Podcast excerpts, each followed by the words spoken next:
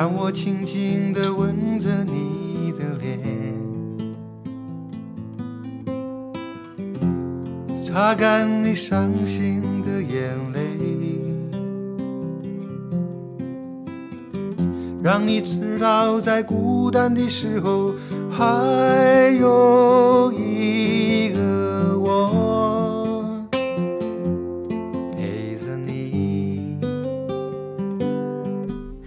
大家好，我是劳拉，欢迎来到我的播客。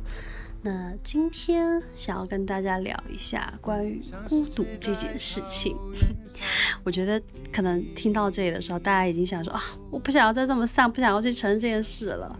好，我要先说一下，对于我自己来说，我最近几个月其实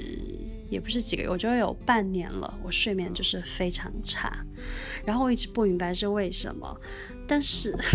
只要有一个人在我旁边睡，我就会睡得很好，就秒睡。然后我之前一直以为是因为这个得到了这个性愉悦、性满足，对吧？但是我最近才发现其实不是的，因为我们也有好几次就是只是拥抱入睡这样子。哦，我我才发现说，原来我是很需要陪伴这件事情。而且就是我在最近有好些时刻，因为我也尝试了，就是去做手术啦，一个人去，然后什么的时候，我就哇，原来我是最近感觉到了很实在的关于孤单这件事情。那正好我的朋友也是我们今天的嘉宾天天，然后他对于关于孤单、孤独这些事情，他也有话想说，所以我非常想要去记录下来我们这一次的谈话。笑。尽管有天我们会变老对，吧？那首先让我们先欢迎一下我们今天的嘉宾天天，来和大家先打一个招呼。大家好，我是天天，然后呢是劳拉老师的好朋友，那么我们相处了，呃，认识了有有很长一段时间了，嗯，之前也有一次想要来做客作为电台嘉宾，但是那次 有一个非常不愉快的经历，因为自己的语言组织的不是很好，然后中间就有一段焦虑大爆发，当然过了一段时间呢，自己有调整了自己的状态，那么尤其是今天这个主题呢，也是自己。呃，感觉还是比较呃擅长，或者说呃相对来说还比较有精力的一块，所以说感觉啊、状态会更好一些。那么也感谢老老师给我自己这样的一个机会来跟大家参与，我自己也是非常呃希望能够参与到这样的电台录制当中，也非常呃希望大家能够和大家一起交流沟通，这样那谢谢大家。刚刚是一段非常精彩的选手发言。好，我要先说一下，其实就是我在想到这个主题的时候，是就是我在半夜想到这个主题，然后我想说啊，我要录一期播客，然后我脑海中第一个出现的人选就是你，我都不知道为什么。可能在我心里，你知道，大家就是很孤独的人吧。是啊，可能因为我们之前在一些聊天的当中，可能把这件事情就聊掉了。呀呀呀！我发现就是你知道，就是其实在我想到这个话题的时候，我有我有那么一丝的惊讶，嗯其实是因为，嗯，我我其实是因为我有在比较，就是什么意思？就是呃，我在深圳，然后在一个呃国内起码算是非常超一线的城市，然后其实我在这两三年来，我的处境，无论在经济上，然后事业上，呃，各个方面，生活上，我其实已经比三四年前好太多了。然后有还有就是在人际关系上，我其实现在拥有一般不错的朋友，然后他们都是我，同样也是我的同事，所以其实我在当下，当我感觉到说哦，原来我很孤独这件事情的时候，我感觉很惊讶，是因为我觉得我比呃，同样在深圳这种超一线城市的人已经好太多了，因为其实我有很多话如果想说的时候，我是有人可以接收的。然后我的工作我很喜欢，在做性教育，而且我觉得它也为我创造了很多事情。然后再其次是关于你说还有什么烦恼吗？哦，那可能是关于性的部分嘛。但其实我也有一些不错的呃可以约会的对象。所以，其实，在当下那一刻，我真的很惊讶。关于我意识到时候我很孤独，那我想知道，那你的部分呢？就是你是大概什么时候意识到说你很孤独，然后你当时感觉怎样？如果说从我自己的角度来讲，其实这件事情还蛮早的。呃，可大概从小学的时候吧，就觉得我好像其实跟其他的人有一些不一样，就是大家。在一块儿玩耍的时候，好像思考的问题啊什么的，就嗯感觉到自己可能有一些融入不入、融入不进大家的一个集体，呃，但比较嗯比较重要的一个转折，可能是我觉得可能是我在初中的时候，觉得啊，因为当时跟我一个特别好的好朋友，呃，就闹掰了嘛。但当时呢，是因为自己还。因为小小孩嘛，就 比较不成熟，做事情也比较冲动啊，不冷静。然后那个时候就跟最好的朋友闹掰了。然后从那段时间开始，呃，这样的话就上学啊，干嘛呀，就变成自己一个人了嘛。突然就觉得，哎，好像自己就就很孤独嘛。那从那个时候开始，就一直的就沉浸在这样的一个状态里。当然后面慢慢的也。澄清了一些误会啊，或者是，呃，时间久了一点，大家也都不会再那么不成熟，然后这段关系自然而然的也就回到了正常的一个状态，我们也就复合了，嗯，自己整个人的状态就从那个时候就开始特别不一样了，然后一直到最近，呃，因为我之前也有跟你聊过一些我自己的一些情绪上的状态上的一些状态，呃，嗯，也有说到就是。哎，也挺需要人去陪伴的呀，或者是特别的对独居生活无所适从，然后就一直在想有什么办法去慢慢的让自己填补这些精神上、精神世界上的一些缺失，然后就看书啊、看视频啊，各种自己的去疗愈自己，一直到最近的这段时间才。嗯，觉得自己有了很好的一个进步，以及说，呃，能够去正确的看待和认识自己觉得特别孤单和孤独的这件事情。但，嗯，这个经历还是虽然说现在比较自洽了，就是能够去处理这件事情，但中间也是经历了很多让我觉得特别难忘的一些瞬间啊。可能我不知道之前跟你聊天的时候有没有讲过，就是有一次。比如说我去那个去皮肤科治痘的时候，因为我之前脸脸上的痘特别严重嘛，嗯，呃，去治痘的时候，那个医生是一个男医生，然后在差不多吃了一年左右的药，最后一次去复查的时候，然后他就跟我说，啊，现在恢复状态也很不错嘛，然后就是一些比较那个比较比较一般的一些一些话术嘛，就是医生的一些话术，但是他最后就说了一句。呃，以后你再有什么问题再来找我，就突然听到这句话的时候，我就有一点绷不住了。我突然在那个一瞬间意识到，我长了这么大二十多年来，就从来没有人好像跟我特别温柔的那个状态，轻声细语的跟我讲过类似这样的话。所以我就在那个一瞬间就突然觉得哇，内心就好痛苦，好痛苦，就感觉哇，好孤独。从小到大那种。积压的那种情绪，就在那一刻就感觉好像无从释放一样。然后还有就是后面有一次，就是在做心理咨询的时候，然后跟他跟心理我的心理咨询师在讲述一些呃自己在呃生活上一些呃怎么讲，就比如说呃一直在不停的追赶着去去学习啊，去去工作呀什么的，就中间一直都没有一个很好的休息时间。然后我的心理咨询师就跟我讲，他说他好像感觉到我像是一个一直在拉磨、不停拉磨的驴，中间就，嗯，所以他就觉得很共情的那种，非常的说，呃，替我觉得非常的难难过和痛苦，当然，我后面也可能觉得，也有可也有可能是因为这是他身为心理咨询师的一种呃呃他的一种，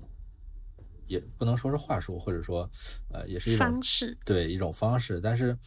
嗯，在那个状态，他所提供给我的那个共情，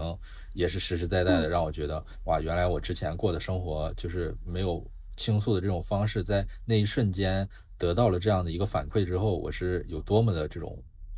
孤独和和寂寞，就是，所以我觉得这两个瞬间就是一直让我记到现在，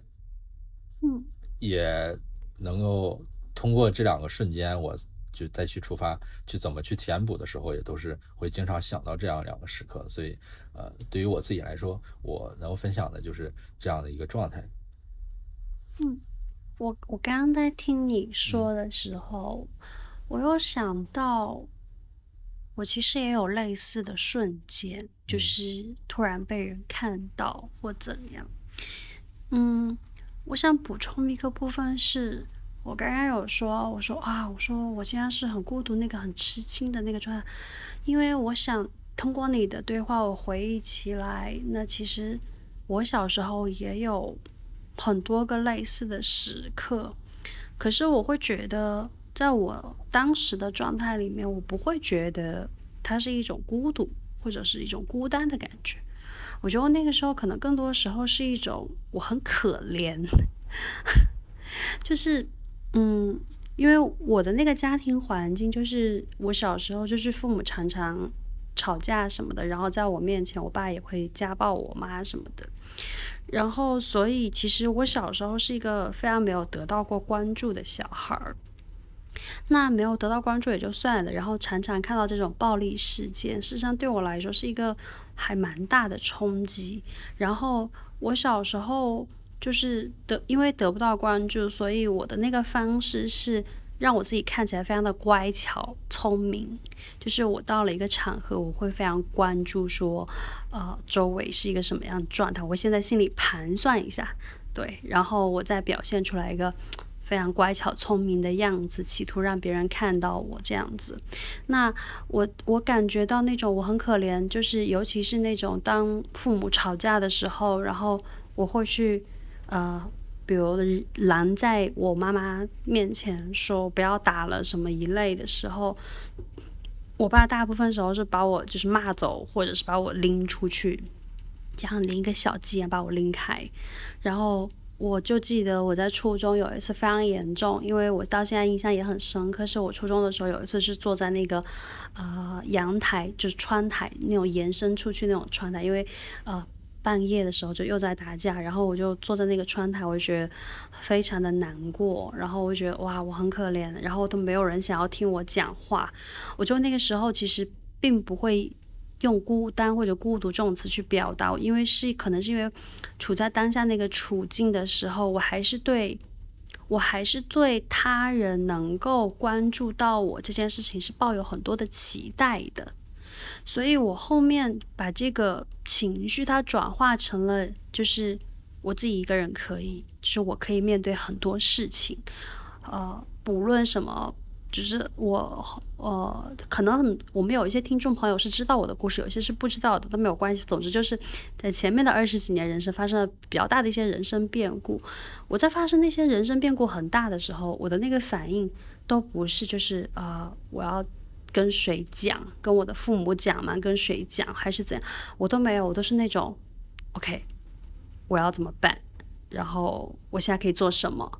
我就是我当下所有的情绪都是那种。我要自己去 handle 整个场面，去去去去处理它，所以我不会有那个孤独的感觉，是因为我我觉得可能是我当下的那个潜意识就会觉得告诉我自己，那如果我倒下了的话，就没有人会在意，或者没有人会帮我，所以我不能倒下，我要自己去处理这些，就是 那个求生的本能是非常强烈的，以至于强烈到就是我根本感受不到这种脆弱的时刻。我意思是说，会感觉到这种脆弱的时刻，应该是有一个东西在跟他一起对比，就是你才会有这种呃感觉出来。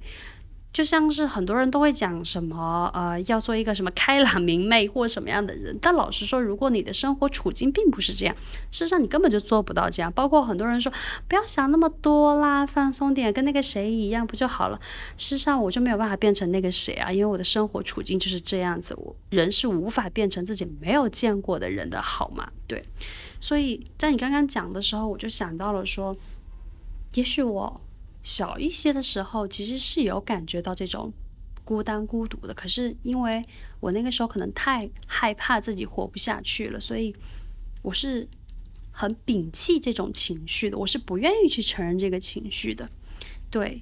那说到这里，我反而觉得合理了一些，就是因为可能是因为我在这两三年，我的状况变得更好了一些，就是嗯，我身边的。呃，朋友们对我的那种关照、关心多了很多，所以反而是因为我生活在一个呃情感更愿意暴露跟流露的一个支持的环境下，反而是让我对于诶突然间变孤独这件事情有了一丝警示的讯号。对我，我感觉好像是这个样子的。嗯。刚刚你在讲的时候，其实我有在思考。实际上，呃，从经历上来说，其实我们还有挺多相似的地方。因为我从小到大也一直都是，呃，就是父亲就是一个很典型的一个那样的一个一个父亲的形象，经常会在喝醉酒了之后就做出一些呃非常让人不理解的事情。嗯，然后。呃，从小到大也是被妈妈的庇护所长大的。然后在中间的某一个时间节点，当我开始呃意识到自己能够反制我的父亲的时候，呃，那个时候又又刚好就离婚了嘛。呃，所以你刚刚讲那段我还挺共情，还觉得还蛮像。然后就像你刚刚说的，呃。好像是近几年才慢慢意识到这个情感的，尤其是在对于孤独这件事情上，呃，情感的这个流露，呃，其实我感觉好像也是差不多的。就是我所说的刚刚所分享那两个瞬间，实际上就是在我呃工作了独居之后，尤其是自己养活自己了之后的一个状态下，开始呃慢慢的，尤其是在我呃呃抑郁了之后开始吃药的这段时间里。开始去察觉到自己内心的一些一些状态，实际上在之前学习的集体生活当中，好像也会有这样的瞬间，但是可能现在会想不起来了。嗯，我之前也在那个睡前 自省的时候，睡前思考的时候也有想过这个问题，可能会因为。因为之前就是我们在忙碌啊，或者是在各种生活的状态里面，我们通过其他的一些事情，把我们的一些情感就给蒙蔽住了，或者是给屏蔽掉了。就像我自己一样，我在那个集体生活里面，因为大家都是这种，呃，那个抬头不见低头见，然后呃每天都大家一起去上课，然后呃周末大家也一起玩啊，或者怎么样。在这样集体生活里面，有很多的这种自我的这个情绪上的这些瞬间，实际上就被冲淡了，或者是就被屏蔽掉了。那么，是的，呃，等到自己独居，然后在自己一个人在杭州这里去工作，呃，自己住了一个小小的出租屋，然后每天要早早起贪黑的去工作，尤其是呃工作非常忙碌的状态下，没有自己的私人的时间，你没有办法去把自己的那些情绪的状态去，呃。去把它疏散出来，而有很多的情绪就像一个弹簧一样，就把它压紧、压实，然后等到某一天，就是已经，当然像像有些人可能像你会有一些，我不知道你是什么样的状态，就有些人可能会呃找一些方法来把它排解掉，或者是把它转移掉。那像我呢，可能就是不太会去呃排解这些。就是不太擅长这件事情，所以说等到呃某一个瞬间，当这个弹簧真真正正已经无法再往下压了，它就崩开了，所以我的情绪就在某一天某一个瞬间就迸发开了，然后呃就对我造成了一个非常大的一个影响。从那之后呢，从那件事情发生之后呢，我便慢慢的开始去思考这些事情，去思考自己身上。呃，尤其是自己的这些情绪啊，以及以前过往的这些经历啊，所自己对自己造成的影响，所以我也在最近的时候，才近两年才慢慢发现，就是因为独居了之后，我们呃，尤其是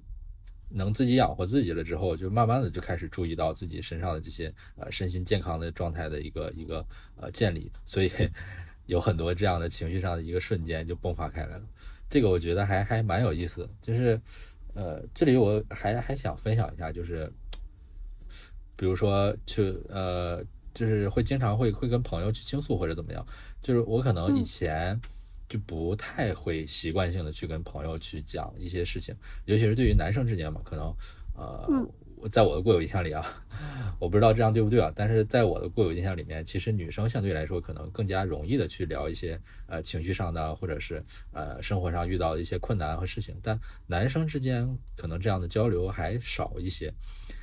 有可能是某种某种。被称为大男子主义的枷锁，也有可能是某种男子气质。对，这个我觉得还还挺挺有意思的一件事情。反正男生对于这些情感脆弱和细腻的这些瞬间，实际上抓的并不并不多。但我相对来说，因为是妈妈养大的，所以说我对情感啊这些就特别的敏感和细腻，所以说我就会呃意识到这样的一些瞬间。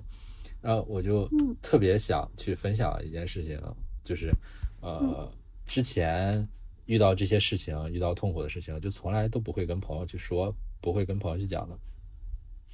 嗯，而在就慢慢的就是你会发现，实际上你身边就不会积攒下一些朋友，这个我觉得还还挺挺奇怪，或者说挺有意思的。后面我也去仔细想了这件事情，但有一个特别有趣的瞬间，就是在去年年末的时候。我们呃到现在就是关系比较好的，都是高中的一些室友和同学嘛。啊，我们可能有这么四五个人，大家在高中的时候关系特别好。然后呃，大家都天各一方吧，现在。而又比较碰巧的是，哎，有些人哎突然又又聚起来了。因为，我们这其中的四五个人，有两个人在上海附近，然后有两个人在杭州，还有一个人在无锡。虽然说就在上海的朋友后来去了北京，但我们之间的这个联系还是蛮紧密的，就是会经常的一起聊天啊，然后一起打游戏啊什么的。然后在去年年末的时候呢，那个在无锡的朋友就突然哎跑来说，哎来杭州看我们，啊他就自己开着车从无锡跑到这边来，我们突然就有了一个这种同学聚会的一个氛围，然后我们就在那一次吃饭的时候。就突然就聊到了这些东西，聊到了小时候，呃，那些瞬间啊，或者怎么样。然后慢慢的，我突然就把自己内心的一些想法就跟他们就说了。比如说，我就是从小就觉得自己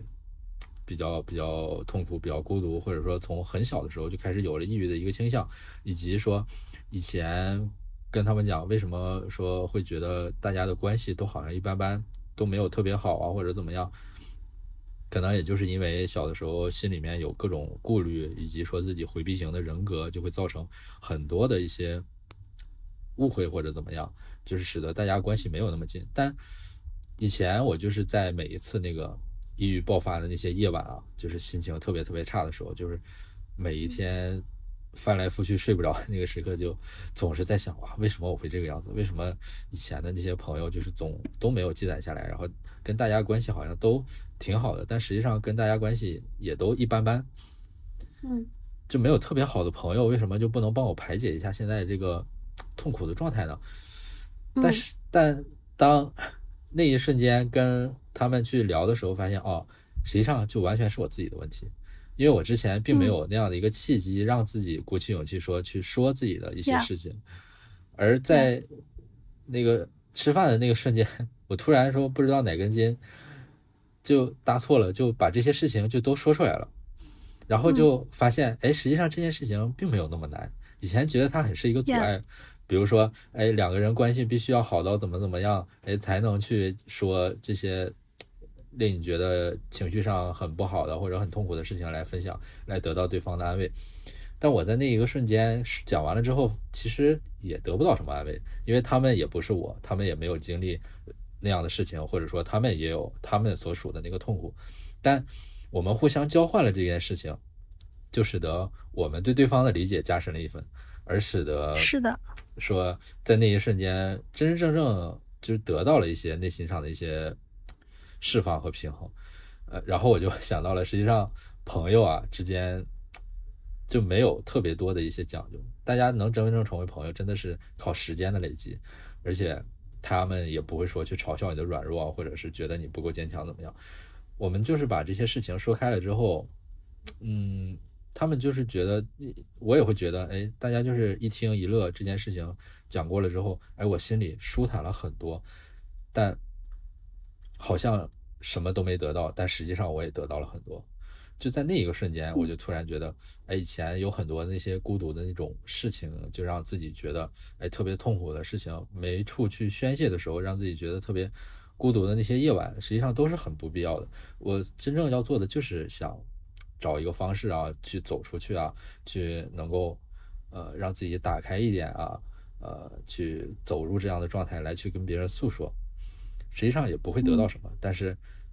这个东西还真的就是很重要的。其实上，我觉得这种东西好像不需要别人去教，大家有很多人就是会自然而然去这样去做。但对我自己来说，就像你刚刚说的那个，哎，你为什么不像谁谁谁那样去去怎么怎么样？你看他不是就蛮蛮好的吗？我们永远无法变成那样的人，就是经常会在别人说这样的话的时候，内心就翻起一个巨大的白眼，说你说的倒是容易，站着说话不腰疼。是的，但。对自己来说就很难，所以说，哎，我就突然就说，哎，说了这么一大堆，就是想分享这样的一个瞬间，就觉得，呃，实际上就是觉得这些孤独的这些这些瞬间，就还是总归还是需要这样的方式去让自己排解出来的。嗯，你刚刚说到的，我有几点，其实就。也非常有感触。一个部分是你说到男性对于这种情感的这种接受、跟回应、跟觉知的程度，嗯，我觉得这也 这也同时造成了，其实，在很多时候，无论呃你跟对方是男女朋友，还是那种有一点苗头的关系，还是怎样，只要你是想要跟他发展出来关系，其实都会非常受到情感上面的限制，就是。因为就是男女对于情感的那个敏锐度不一样，导致就是大家有非常多的误会这样子。包括说，很多时候可能大家会吵架，都是因为这个事情，我觉得你应该有反应，可是男性觉得我是一个以结果为导向的，有这个反应又有什么用呢？那还是要处理事情比较重要，所以也常常导致大家有非常多的矛盾，以及就是我觉得。我觉得走进一个男性的心里是一件非常危险的事情。就是，呃，我自己其实是一个非常敏感的人。那再加上我做这个职业，其实我也会感觉到说，很多时候我可能能察觉到我身边人的一些情绪啊，一些小心思，然后。呃，我一般是不动声色的，除非对方很主动的，就是想说这一趴想要让我接下来，我可能就会去接，不然我是不会去接的，因为我也是一个非常敏感的人，我也我也不知道就是那样方式是不是合适的呀。但是呃，大部分时刻，当我看到一个男性的脆弱的时候，大部分的时候也就代表着我们的关系要结束了，并不是说。并不是说我觉得他很脆弱，我不 OK。我觉得大部分的时候是因为他知道他暴露出来了的脆弱，然后他不想要这个形象在我的心中留下来，于是呀一一类的这样子。哎，那第二个，嗯，你说？哎，我突然想到，好像就在前几天，我不知道在哪里，是书上还是在哪个视频里，突然看到一句话，就是说，好像这个男性在在女性面前。暴露了自己的一些一些呃缺点，或者说说不那么坚强的一面的时候，好像突然，就像你刚刚说的关系好像就走到头了。我好像听到过类似的话，我觉得这个事情还挺有意思的。喂，其实我觉得，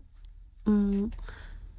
暴露脆弱这件事情就双重风险吧，就是如果。当你暴露脆弱，我也接受你的脆弱，然后你也没有，你也会感觉到说我是那个愿愿意接纳你的人的时候，事实上我们是会走得更近的。但如果当你暴露脆弱之后，你又反悔了，你又觉得哦 fuck，我怎么会这样？那我们关系就到头了呀。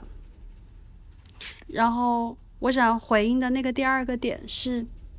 刚刚有说到，就是会去做什么东西去排解，然后我想到了，就是我其实是在今年都有这种感觉之后，你都想不到，我一个就是跑，就是。都跑步都一直喘气，然后每次跑步都要骂骂咧咧的人，竟然开始很规律的开始健身了。我现在每一周最少就是撸铁要撸两次。我原来的时候是撸铁撸两次，打拳打两次。然后最近因为我们那个拳馆的原因跟工作安排，我现在最少就是撸铁会撸两到三次，打拳打一次。我觉得这件事情对我来说其实是很夸张的。为什么？是因为我真的很讨厌运动，真的真的很讨厌。然后我去做体检，然后我就发现，在体检的时候，我突然间想到了一件事情，就是为何我的身体的状态变得越来越差，以及为何我睡不着觉，以及为何我会感觉到孤独这件事情。我是周周六，我今天周几？今天周三啊，今天周二。我是周六的时候去体检的时候，突然意识到了为什么，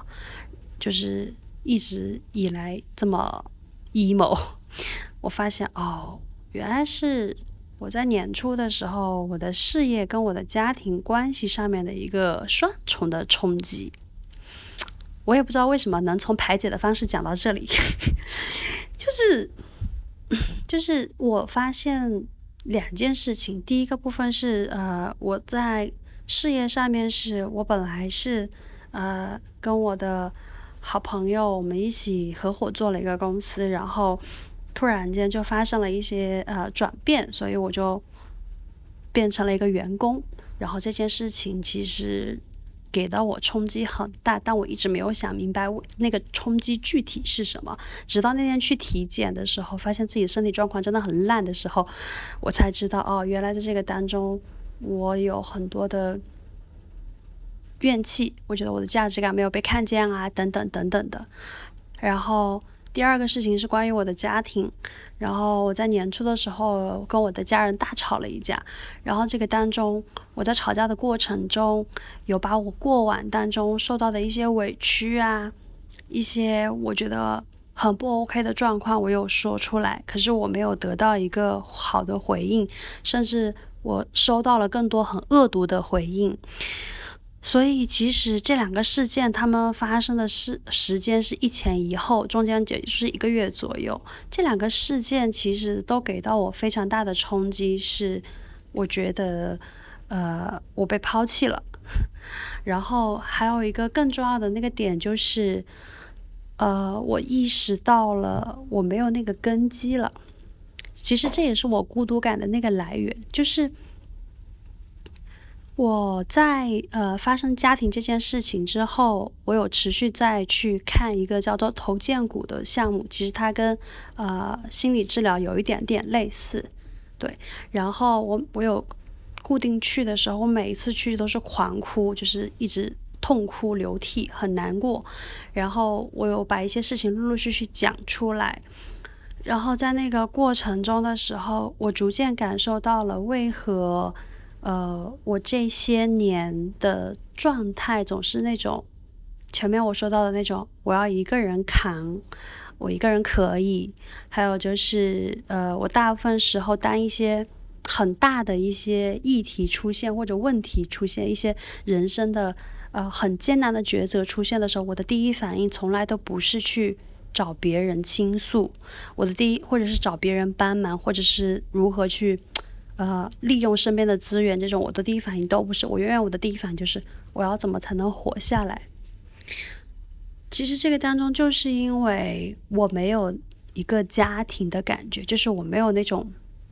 我有一个后盾的感觉。这里也是我跟我的家人吵架的时候讲出来的，就是我以前一直很好奇，为什么我不太会交朋友。我的意思是，现实中的，因为我们两个其实还没有见过面，然后我们只是在网络上的一些交往，其实它不涉及到现实生活中的一些生活习惯，所以我们的交往其实还蛮顺利的，加上我们都很有趣，对。但是其实我在现实当中，我觉得我交朋友其实没有相对来说这么自然，然后我以前一直不明白为什么，其实是直到这一次。我跟家人吵架，我就发现，原来是我跟家人的当中就没有这种 很自然、很亲密的相处，所以我其实不太知道跟别人是怎么相处的。然后回到这个，我觉得我没有那个根基的感觉，它最大的影响是，我不会为我自己去创造什么，而且我也不会对生活有任何的未来的期待。每一次说到要写什么未来规划的时候，我是完全没有感觉的。为什么？其实是因为我的那个潜意识里面就觉得我的未来不会怎么样，大不了就是一个人生一个人死。因为我并没有那种觉得说，哦，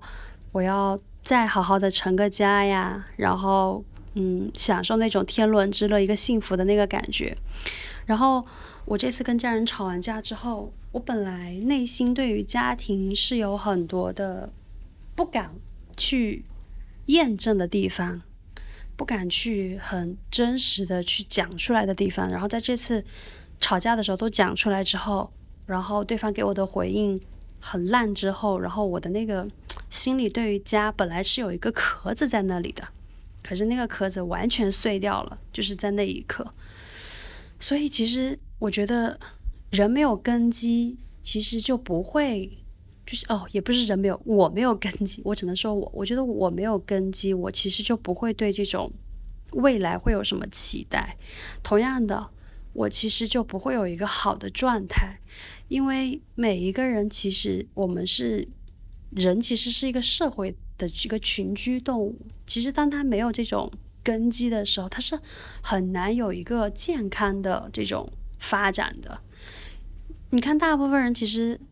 赚钱也好，去很努力也好，他们当然了，一方面是为了满足自己在物质上的需求，但另外一方面，其实是因为他们想要为去创建一个家庭，想要就是自己。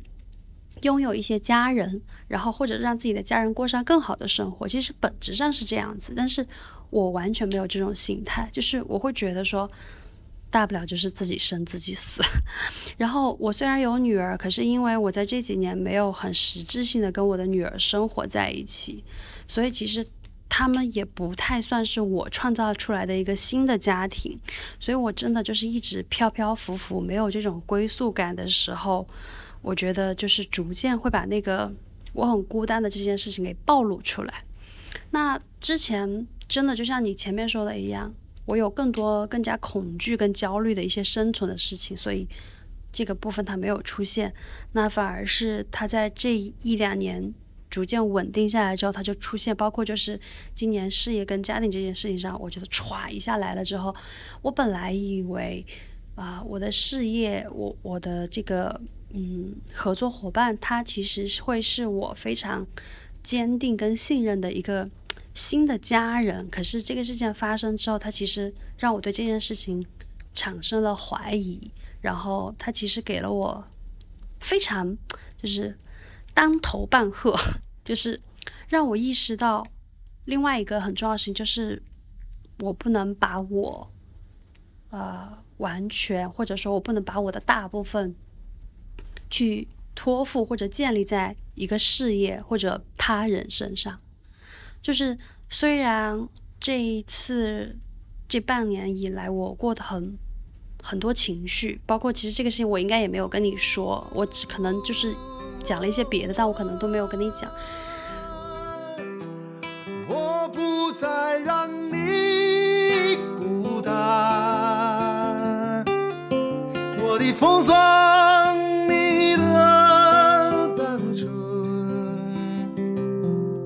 觉得，虽然这半年来我的那个情绪变得很很低，或者是觉得终于感觉到孤单这种事情之后，可是其实反而让我更加认清楚了我要对我自己负责任这件事情。就好像我前面提到的，去体检、去做运动，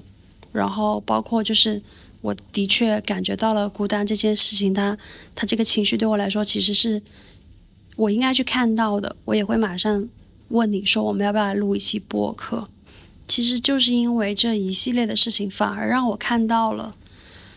我要更多的去看到我自己，跟为我自己负责任。我觉得这个事情是非常非常的艰难的，嗯，而且嗯，我以前会觉得，就是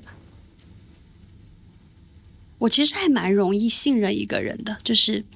就是对他人的信任这件事情，我其实我觉得我是蛮容易的，我只是不太会去把这个东西给讲出来，或者说把这个东西表现出来，就是我我大部分时候是对我认可的人，我都是那种。我 OK，就是我会非常信任他的部分。可是这一次，其实也让我对于信任这件事情产生了一些新的看法。一方面是关于利益的部分，啊，另外一部分是关于我觉得每个人都在往前走，事实上没有人会一直陪着你，因为大家都要向前走。然后我会有那个孤单的感觉，是因为。可能是因为我比较信任的小伙伴他已经往前走了，可是我还想要停在原地，所以我也是看到了说信任无论何时，信任这件事情是很重要的。当这个信任被破坏之后，我要去重新建立的时候，就势必意味着我对很多东西都要重新去建立。对，所以在 我没有想到，就是在。想要去应对孤单这件事情上，反而牵扯出来了很多，或者说让我学习到了更多事情。那第三个部分是想要回应你刚刚说到的那个，你去跟身边的人讲出来这件事情。我也最近也经历了同样的事情，就是我刚刚有讲到我的事业上这件事情，其实对我的冲击很大。然后因为我做这件事情。投注了非常多的心力，以及其实有非常多的情感在里面。然后，其实这几个月来，我也感觉到我跟我的同事的关系是有一点不舒服、很尴尬的。然后我在周六做完那个体做那个体检的时候，因为我想到了很多事情，所以我就当时我就给他发了个消息，我说我们可以聊一下嘛。然后我也在周日的时候跟他把我这几个月来的这个。感情全部爆发出来，然后一直在哭，讲了多久就哭了多久。然后我在这个过程中，我就发现说，其实我并不害怕那个破碎又一次发生。我在没有讲之前，我就感觉是有一些些的，就像我去回到家，尝试去跟我的家人讲出我的部分的时候。但是我的家人给了我更痛的一击之后，我感觉其实这个事情有让我有一点点害怕，说我这次跟我的合伙人说出来之后，我还是会得到很痛的一击，但没有，就是我反而觉得，当我很立即的去行动，把这个事情讲出来之后，嗯，我们双方有一次更认真的谈话，然后有解开我们心里一些疙瘩。然后，我觉得好像原来说出来真的很重要。我去把这些跟他有关的事情跟他讲出来，真的很重要。也许就是哦，对他并没有给到我说什么解决方案这样子，但是这个说出去的行为是很重要的。他让我看到了说，哦，其实说出来也不会怎样，我没有必要一个人去承受这件事情。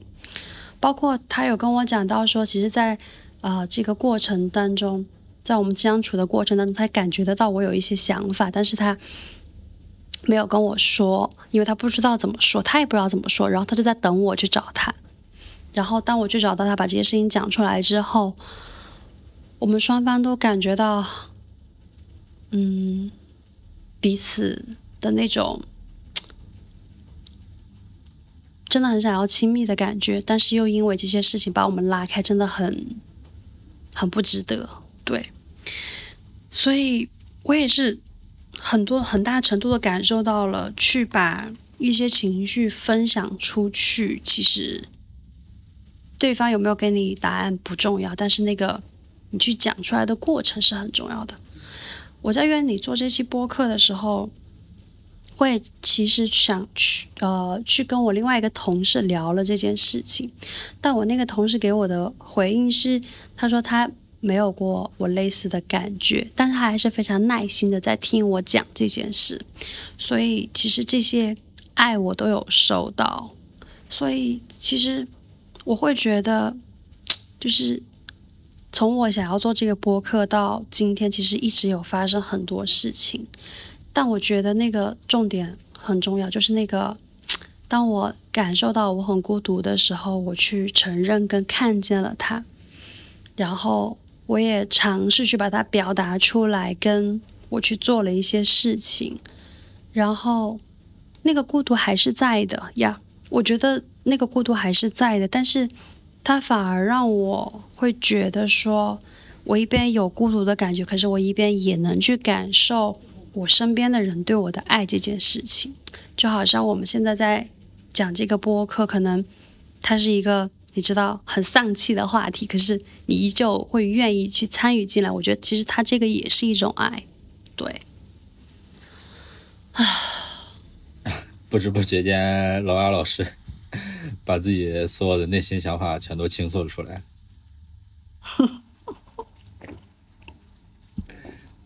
发现这个录播课也是一个把自己哎暴露出来，然后释放出来的一个一个方式。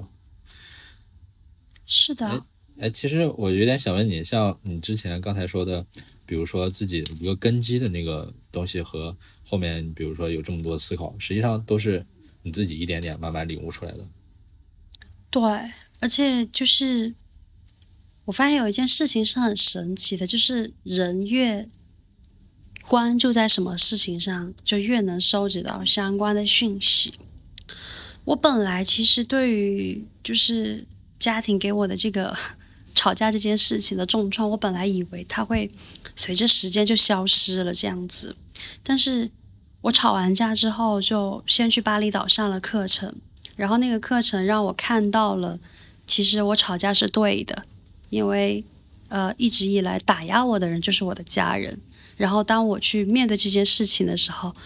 反而那个打压我的人不见了，我反而变得更加有勇气了。然后第二个是我刚刚提到的，我去一直持续去看那个头肩骨，然后我每一次都有把那个真实的情绪表露出来的时候，我反而更加看到了我自己是。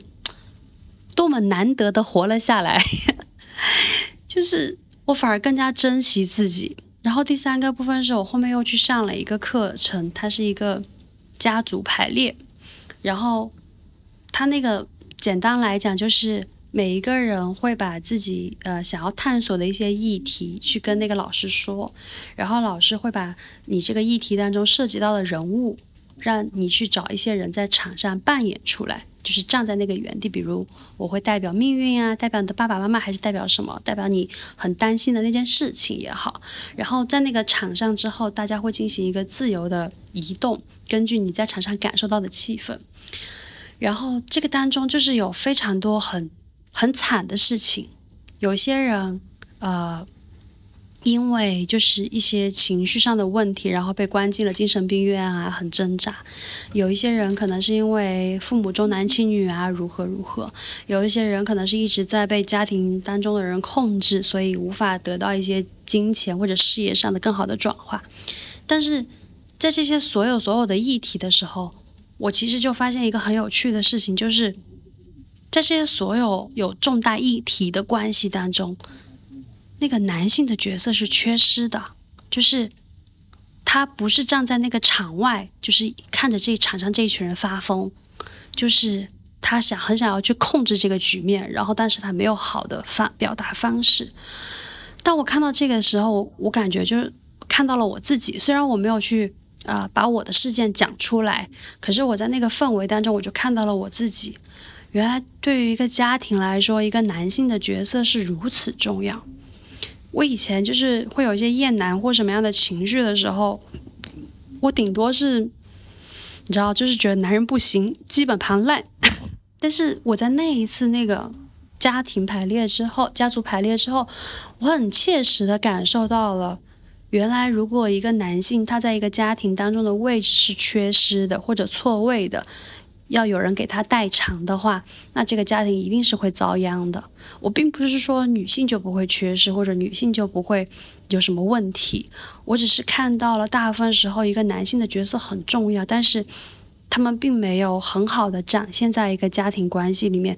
比如他是一个父亲，他是一个儿子，或是他是一个丈夫的这个角色，他并没有就是呃做到站在他应站该站的位置，负到他应尽的责任的时候，就完全乱套，所有东西都是乱的。妈妈就会尝试去代替他的位置去做更多事情，或怎样。我觉得整个就非常的痛苦。然后上完那个家庭排列课之后，我再看看我的家庭，我就突然感觉到了。原来我没有那个家庭的那个根基，就是这个事情对我来说是非常大的影响。我之前顶多是觉得家在我心里是一个空壳而已，它只是我很期待的一个东西，就是或者说我是期待我的家人能够关注到我的。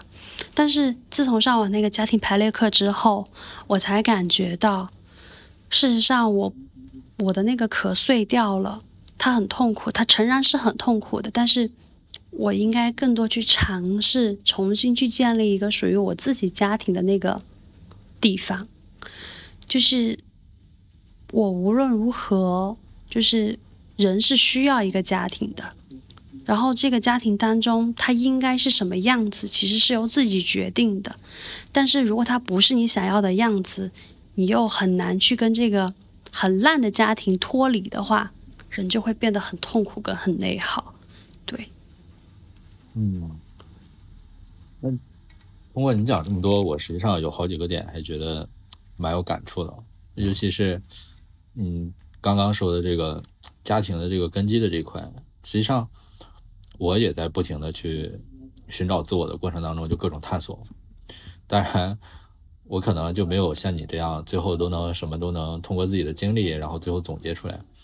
我可能就需要看各种各样的书啊，看各种各样的视频，然后去去学。就我很有感受的是，你刚刚讲的，比如说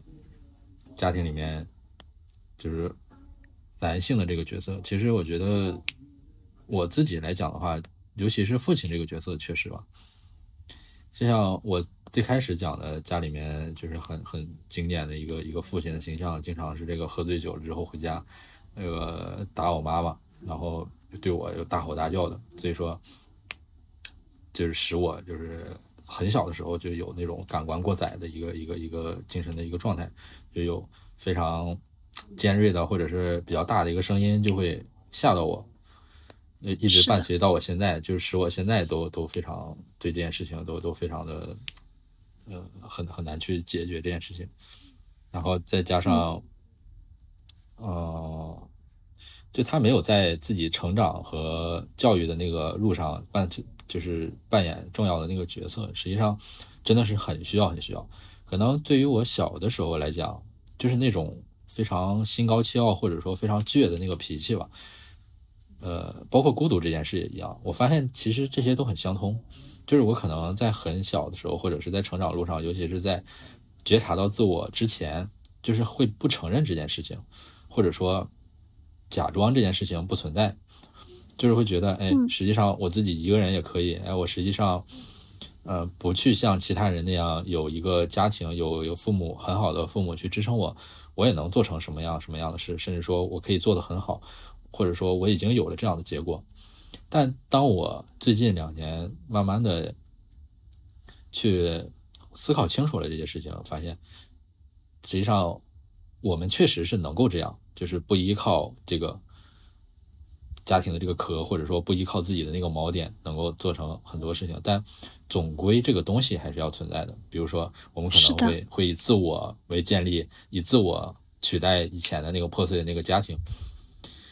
是的，这个就是你刚才讲的那个爱的这部分。因为我之前也有我们在这个网上聊天的时候也说了，呃。我看了几本书嘛，那个心理学家弗洛姆讲的《爱的艺术》和《占有还是存在》，这里面不都讲，就是尤其我还给你发过一张图嘛，就是什么，嗯，好朋友的爱呀，兴趣的爱呀，团队的爱呀，自然的爱呀，什么的这种各种各样的方式。但我慢慢的也发现，实际上这个家庭的爱，就是对于每一个人来说，它是一个最基础、最最最最基础、最基础的一个一个点，但。这个东西就很多人都没有办法拥有嘛，那对，就像那个学习一样，就没有这个基础就变成一个空中楼阁嘛。实际上我们后面在后天当中培养的很多东西，如果说没有这样的一个基础的话，它实际上也是很脆弱的。当然，我了解到这件事情之后，就发现，哎，包括我之前，尤其是在跟妈妈长大的过程当中，其实有很多女性视角，我就觉得，呃，实际上很多时候就觉得我们当下的这个社会就很需要一个让男性回归家庭的一场运动。这个东西就是，呃，也是我从沈一斐老师，那我之前也跟你讲过，是一个讲爱情和社会心理学的一个老师，我特别喜欢看他的一些视频，就他提出来，也是，呃，之前像在欧美，他们有这个女权运动的同时，伴随着有一些让男性回归家庭的这种。一个回归运动，实际上在我们当下这个社会里面，我觉得如果说没有这样的一个运动的话，实际上女权运动也也很难的去去开展开来。是，而我自己就很觉得，实际上因为之前一直觉得，哎，自己还挺想当一个家庭主妇的，呃，就觉得工作呀什么的，哎，真的是非常非常心累，反而说，哎，整理房间啊，做一些家务啊，做一些简简单单的体力活动啊，不用去动脑子，就觉得。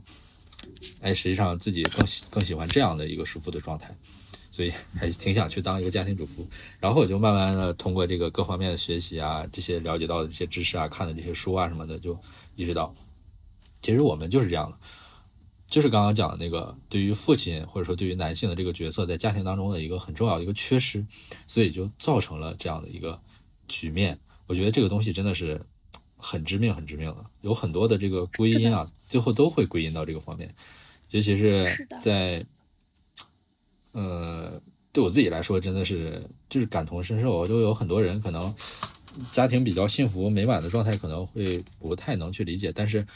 一定会有很多像我们这样内心敏感的人，就肯定会一下子 get 到，因为大家其实就是这样，所以我觉得这件事情真的是确确实实的。非常有感触，真的是我们很需要在自己成长的这个路上有这样的一个人，能够哎庇护我们，去保护我们。虽然说有的时候妈妈也会提供，但很多的时候，当父亲缺失的时候，妈妈去成为这样的角色的时候，可能就会跟我的情况一样，就是我的妈妈就是成为了我可能成长中父亲那个角色，但实际上这个永远是无法替代的嘛，就是两个人要各自分担。不同部分的这个爱嘛，因为父亲的爱是一种，呃，是让你去理解责任，去让你知道，呃，一些比较宏大的一些一些关系，尤其是一些严厉的一些教导方面的一些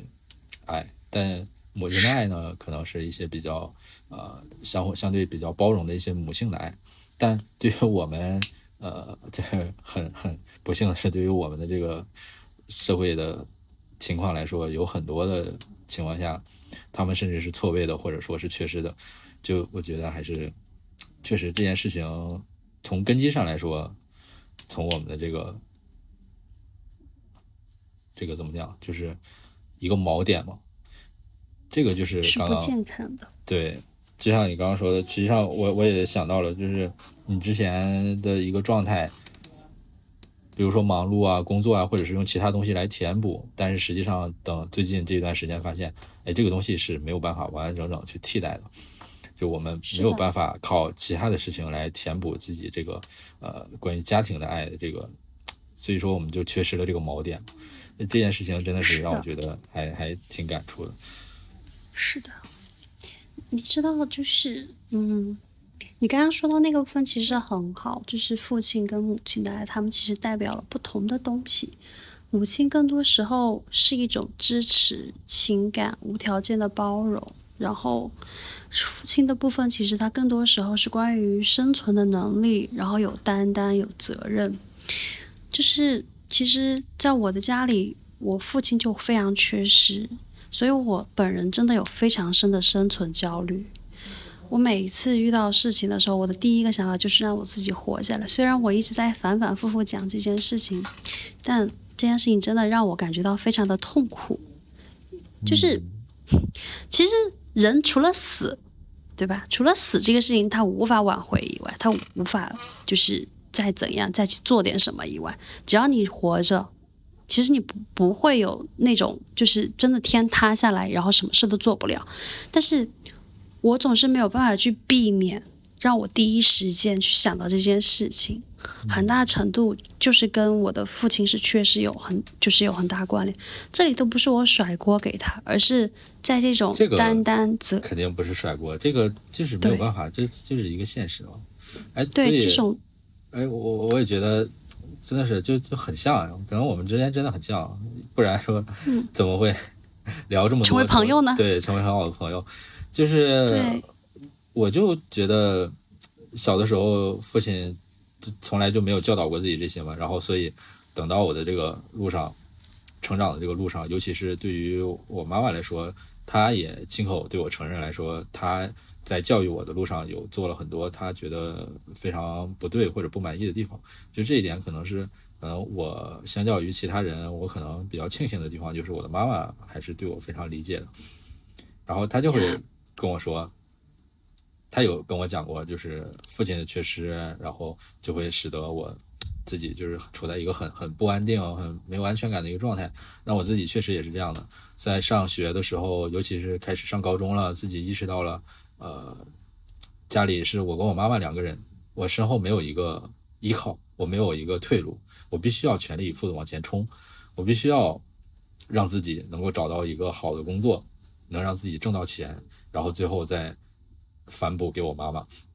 能够让她有一个更好的生活，看她那么辛辛苦苦的去工作，去养我自己一个人养我，而且又呃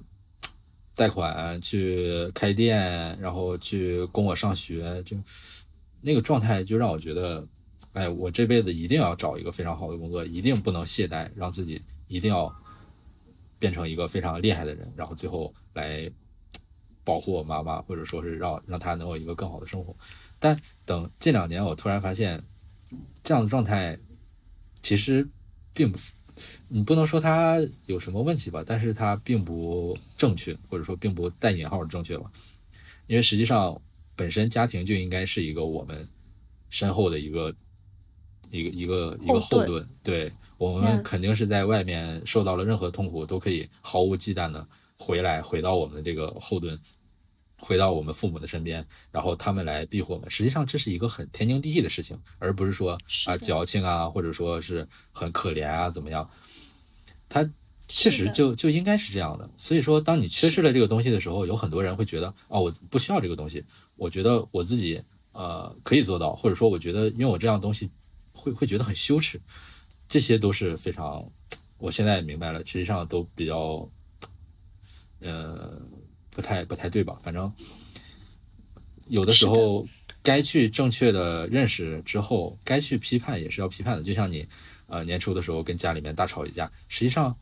你也说到了，你觉得这件事情做的很对。我当时也在想，哎，就非常觉得你呃在心里面叫好，就觉得确实就是这样。当家庭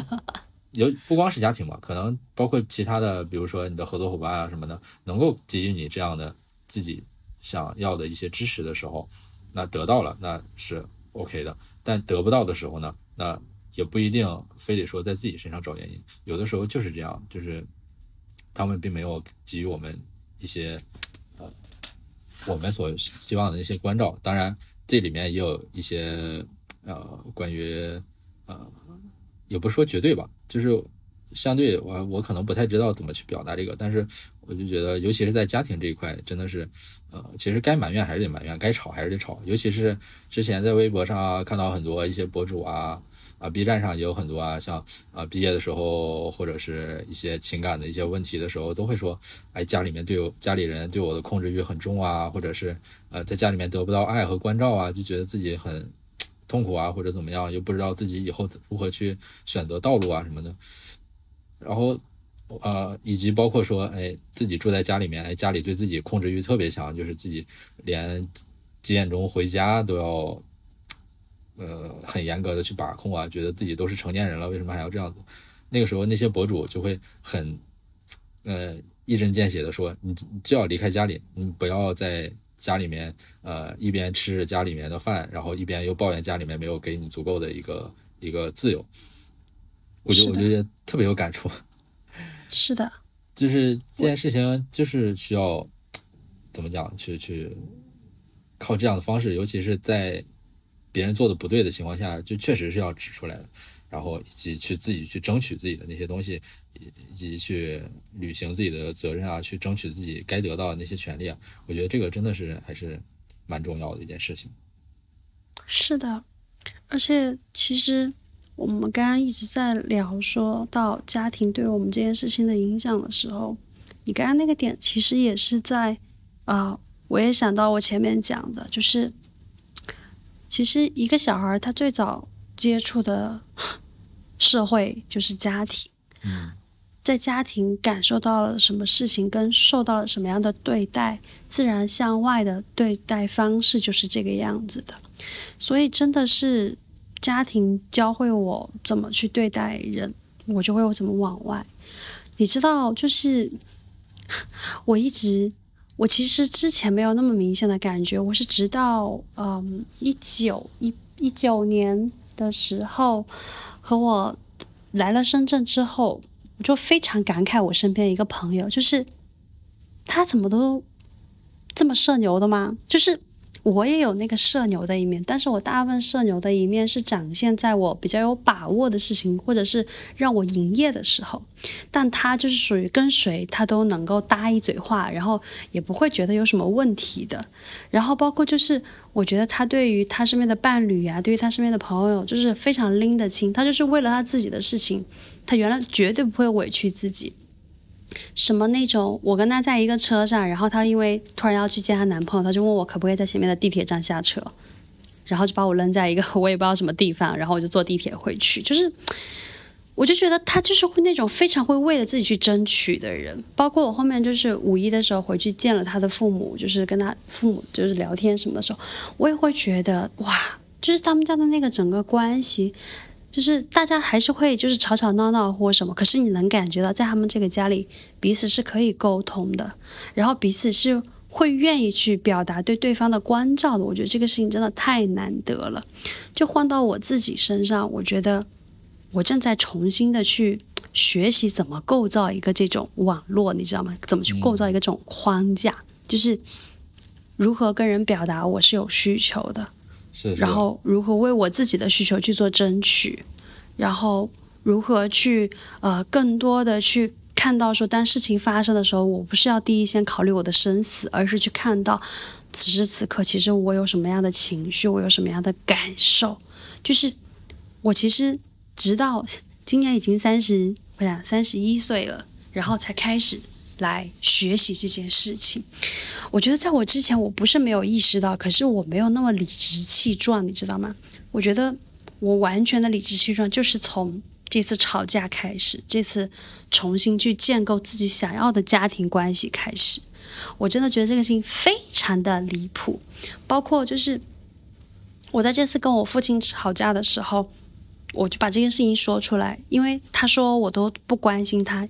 你知道，就是在前面的这几年里面，我和我的家人就是保持一种非常礼貌又疏离的一种关系，就是属于那种他们帮我拿了个什么东西，我都会说谢谢，然后他们要说我一些事情的时候，我会假装没有听到，或者假装没有看到，然后就走掉。因为在我心里，我一直觉得我们不要去戳破那一层窗户纸。那直到今这次戳破这层窗户纸的时候，我家人还就是质疑我，问我就说我从来都不关心他们，因为他们觉得我作为一个三十岁的成年人，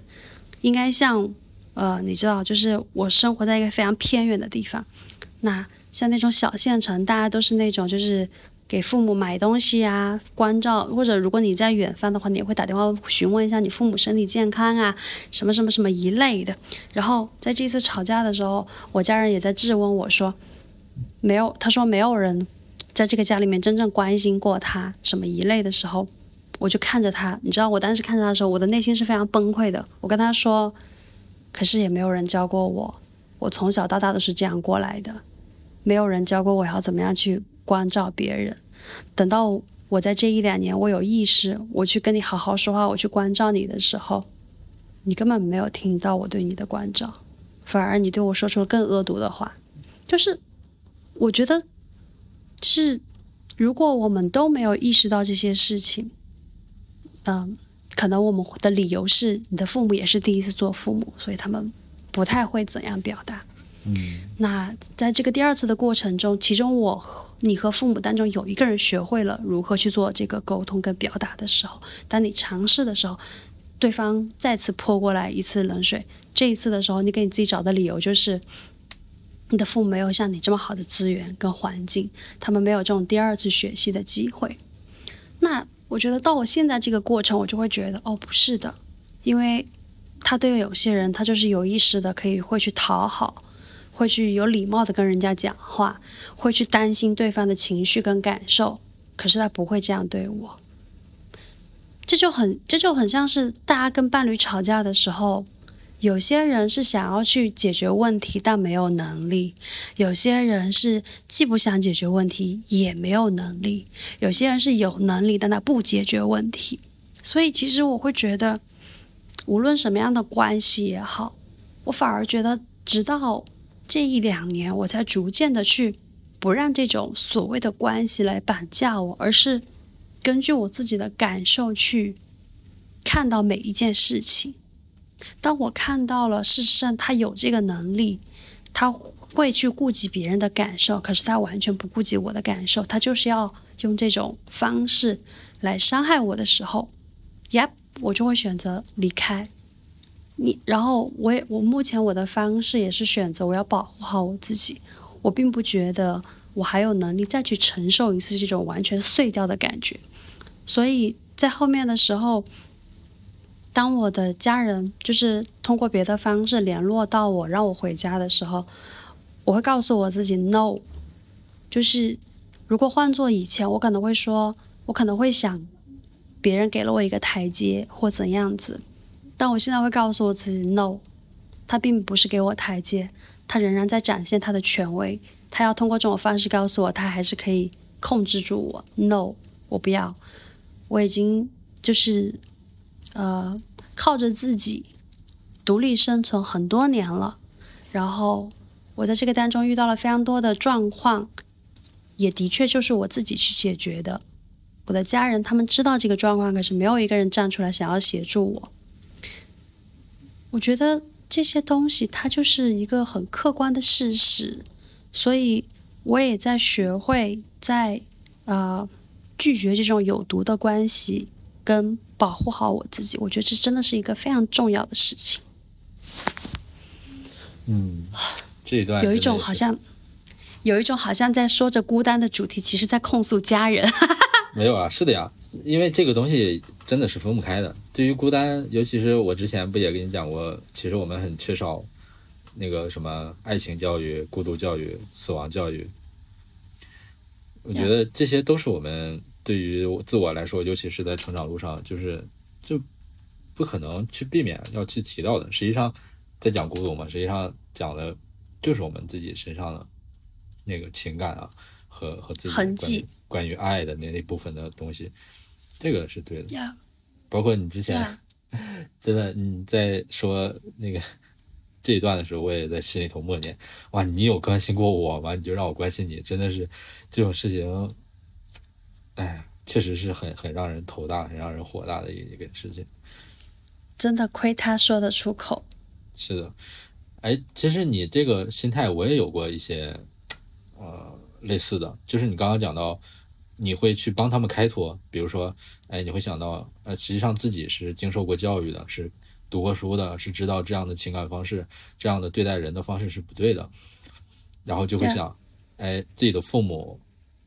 因为我我自己也经历过这样的事情，就是在我那个抑郁爆发那段时间里，然后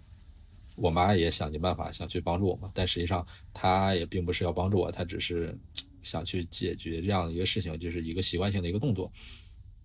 但实际上会对我造成一些困扰。我并没有在我的那个节奏里面去，呃，让自己觉得舒服，反而这件事情给我增加了很多压力。但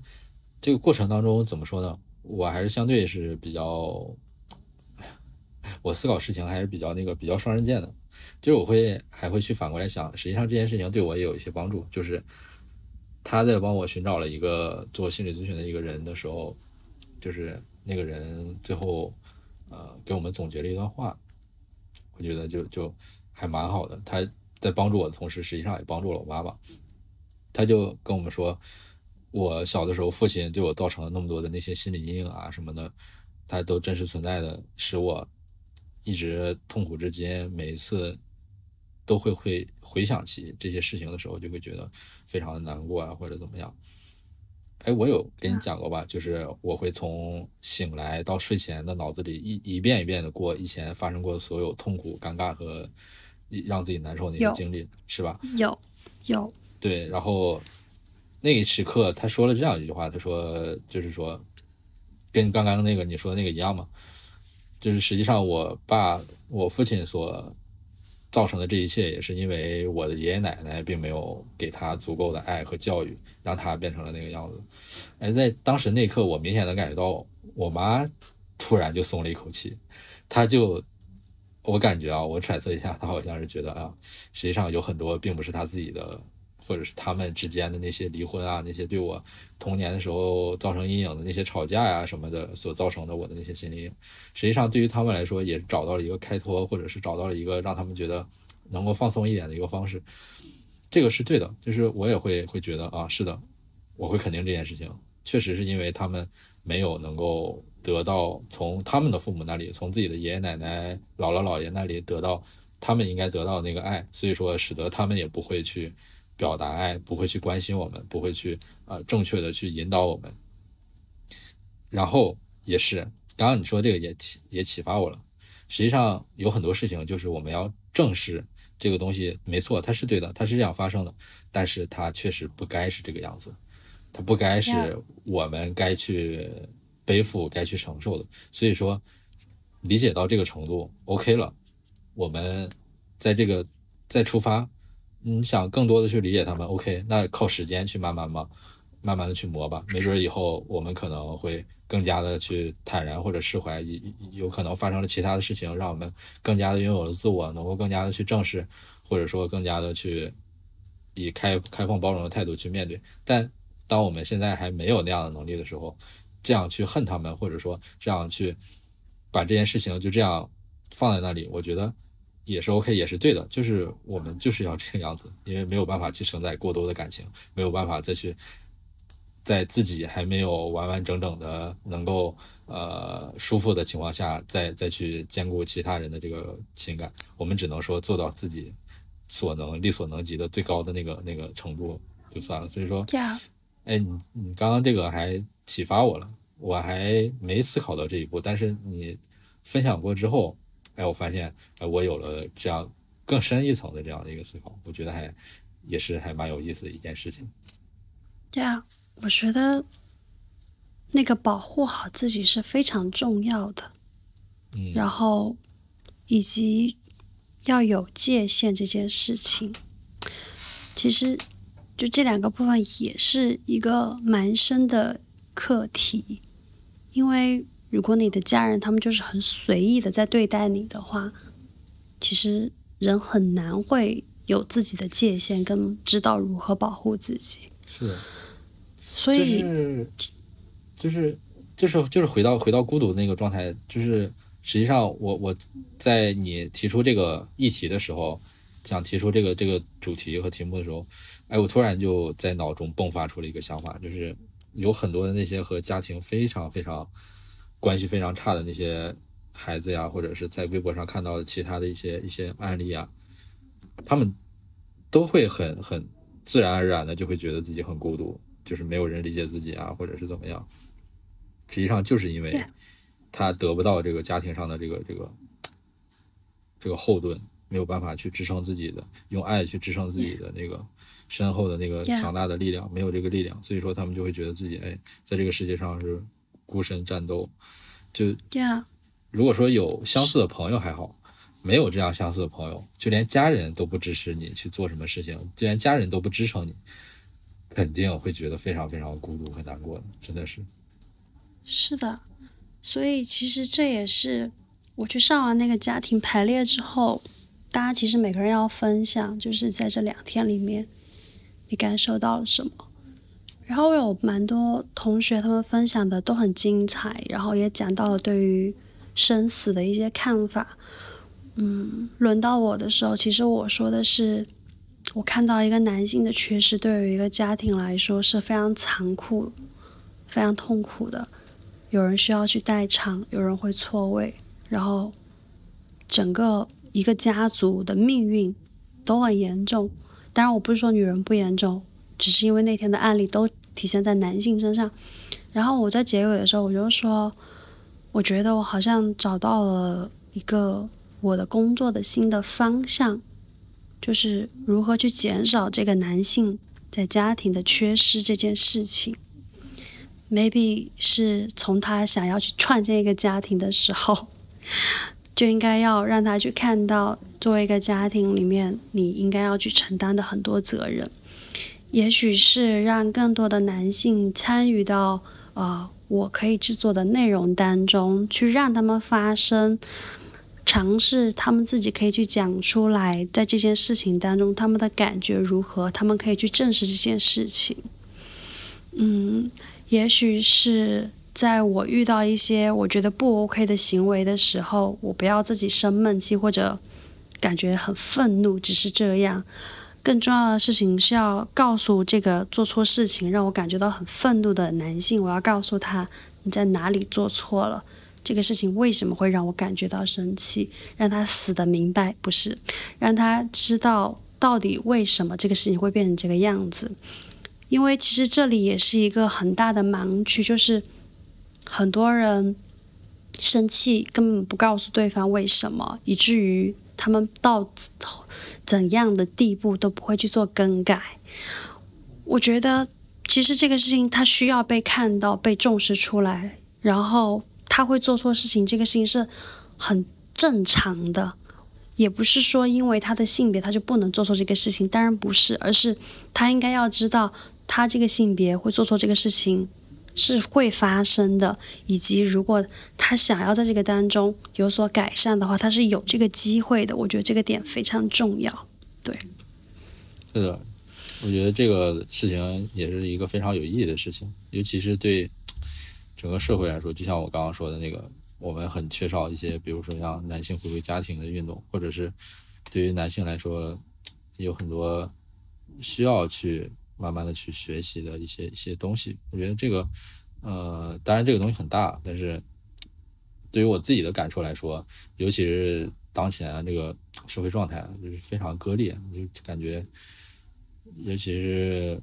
大家之间的这个壁垒啊 变得越来越厚，大家这个心之壁越来越厚，就觉得我们其实比以往很多，比以往的。时候更需要相互的去团结起来，相互的去建立连接，或者是相互的去怎么样？我觉得这个事情真的是很重要，或者说很有意义。而且我们真的很需要一种开放啊、包容的态度啊，去做我们自己，然后再去在我们身边的事情上多多的去对。Yeah，我觉得，嗯。播客录到这里，我们可能也要可以收尾。嗯，我觉得其实这一期我们讨论了很多事情，也分享了很多很内心的东西。其实我觉得到最后，我还蛮想跟大家说，我觉得你会感觉到孤单或者孤独，很难没有这个感觉。对。我想说，其实很难会没有这个感觉，但它跟你感觉到快乐、幸福、满足是一样的，就是它也是一个应该存在的感受。但是如果它的占比过大了，就是它是我的感受当中占比最大的一趴，我别的感受占比都很小的话，那或许我对于我来说，起码我是会去调整它的。因为让我保持在那个状态当中很久的话，我其实是不 OK 的。那或许可以去看看是什么，让我让我们都感觉到了是这样子，然后要勇敢一点去尝试去挣脱这件事情。对我来说是这样，你呢？嗯，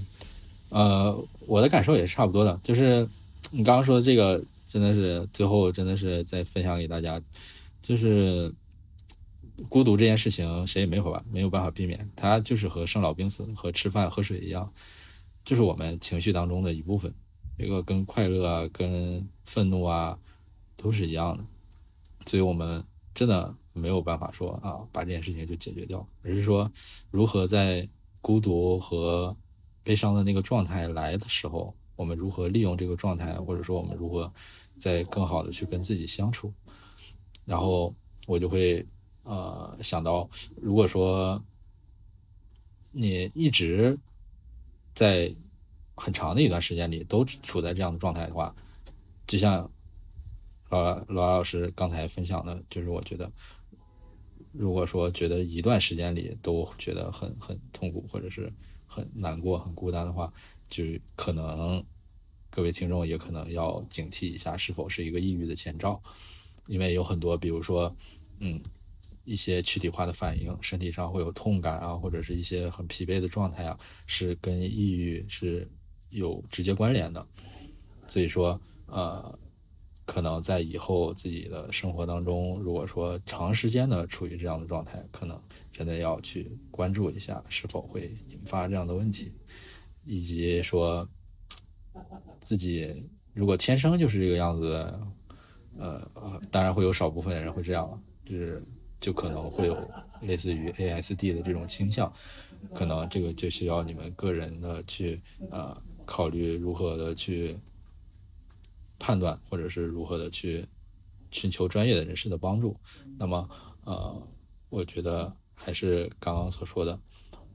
我们其实比以往更多的时候需要相互之间的团结。对，尝试去说出来。其实，我觉得大家所谓的那个没有人会理解我的那个点。我觉得也有可能是因为你已经预设了没有人会理解你。对，我意思是说，当你不是这样的预设，你不是期待说人，老实讲哦，我觉得扎心一点讲，绝对没有完全百分百的感同身受。但是，我觉得他愿意去听你讲，就说明他其实是愿意去为你做些什么的。我觉得这种情绪已经是非常值得感恩跟非常。值得庆祝的事情了，而且，其实，换句话来说，作为当事人把这个东西讲出来，其实也不是觉得对方要让对方为你的人生负责，这也是一种对自己不负责任的程度，也不是要对方给你拿意见，而是当你讲出来的那一刻，你就会发现说，原来这个事情的结果，那个或者说那个焦虑，或者说那个很严重的反应，它没有你想的这么重，而且当你说出来之后，很自然就会。有一些新的资源过来帮你，没错。那最后，老阿老师再允许我推荐一些我自己看过的书或者是视频吧。好的。呃，像我今天讲的一些东西，除了一些自己的感受之外，我看了一些呃自己以前看过的东西，然后总结了一下。呃，我其实非常推荐大家去看一本书，就是呃，名字叫《好的孤独》，它是哇，呃，作者叫陈果，然后他其实是一个很很呃很浅显的，就是可以所有人都去看的，它里面就会讲到我们刚刚说的这些东西，然后如果说还想去更多的去想。提升自己的话，比如说可以去看呃罗翔老师，可以去看沈一飞老师，然后也可以像我一样去看弗洛姆或者是霍尼的这些呃心理学的一些书籍。他们这些内容呢都是非常的浅显易懂，这也是在我成长路上的一些生命之光。如果没有他们的话，我可能也不会成长为现在这个状态。然后以及包括可能呃空闲了可以去看一看我最近刚看完的《重启人生》，真的非常棒。这里面就会有朋友之间的这种。哎，相互之间的这些唠嗑啊，呃，就不涉及到一些呃回报的一些呃聊天什么的，我觉得就是非常呃映射刚刚呃罗老老师说的最后的这一段话，以及或者是像有一个电台叫闲者时间，也是一些唠闲嗑的这种状态，我觉得可能会帮助大家。所以说，呃，这种。打开自己去拓宽自己世界的方式。所以说，呃，向大家就推荐这些啊。对啊。然后最后也是非常感谢天天和我们一起录了这样一期播客，这样一期播客真是太值得被记录啦！是啊，非常感谢老雅老师给这样的一个机会啊，真的是非常想非常想参与到播客的录制当中，没想到真的是非常的激动和兴奋啊！感谢老雅老师。好的，那最后给我们的播客打个广告。对，那我们这个播客的名字叫做“爽啊”，然后，呃，然后它会是一期在去探索大家的爱性关系的可能性。我们今天聊到的孤独，其实就已经算是你的爱跟关系当中的可能性，跟有涉及到非常多自我成长的话题。那如果你也有兴趣参与讨论，或者是你有非常想要聊、非常想要听到的一些话题录制的话，非常欢迎你在底下评论留言。如果你想要做嘉宾的话，可以在我的主页里面找到我的微信 ID 来添加我，备注一下嘉宾，然后我就会联络你啦。那最后就是祝大家有一个丰盛又滋润的夜晚。为什么每次我都这样说？是因为我我平常都是在睡觉之前听播客 呀，所以嗯呀，如果不是在夜晚，那就是白天吧。对，好，那谢谢大家，大家晚安，大家拜拜，拜拜，晚安，拜拜。我不再让你孤单，我的疯狂，